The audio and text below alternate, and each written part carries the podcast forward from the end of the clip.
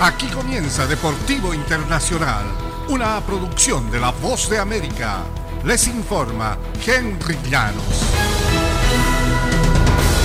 Hablamos del Masters de Golf de Augusta y los espectadores se llenaron cada rincón y espacio en el hoyo 18 esperando al hombre en rojo.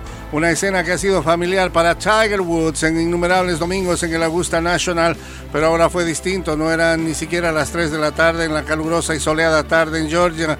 A la misma hora en el hoyo 1 el líder Scotty Scheffler y su perseguidor Cameron Smith salían en el último grupo. Scheffler sería el ganador de este premio. Encorvado y cojeando por su parte, Woods caminó por la empinada colina hacia el green mientras los aficionados se levantaban poco a poco para aclamarlo en reconocimiento por un notable regreso. Un fin de semana de ensueño. El ganador del Máster de Augusta fue el estadounidense Scotty Scheffler. Qué forma de aguantar para Tiger Woods.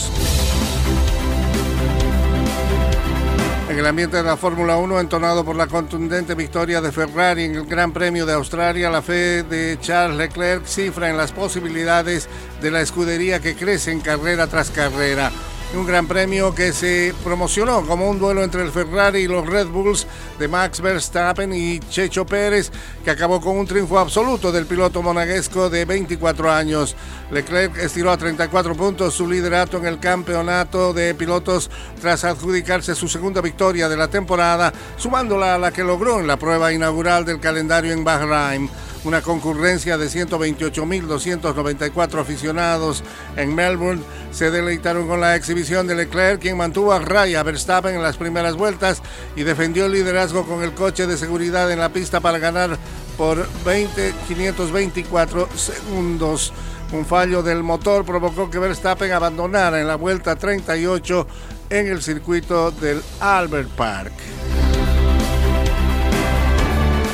En el béisbol de grandes ligas, Bobby Dalby pegó un run solitario para romper el empate en la sexta entrada y los Medias Rojas de Boston evitaron ser barridos en la serie inaugural contra sus archirrivales Yankees con una victoria de 4-3 sobre Nueva York. Boston arruinó la ventaja de varias carreras en los dos primeros partidos de la serie y lo volvió a hacer el domingo.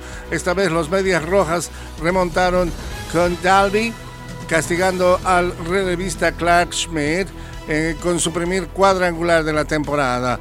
Los Medias Rojas terminaron un récord de ocho derrotas en temporada regular frente a Nueva York que no incluye la victoria en el juego de comodín de la temporada pasada.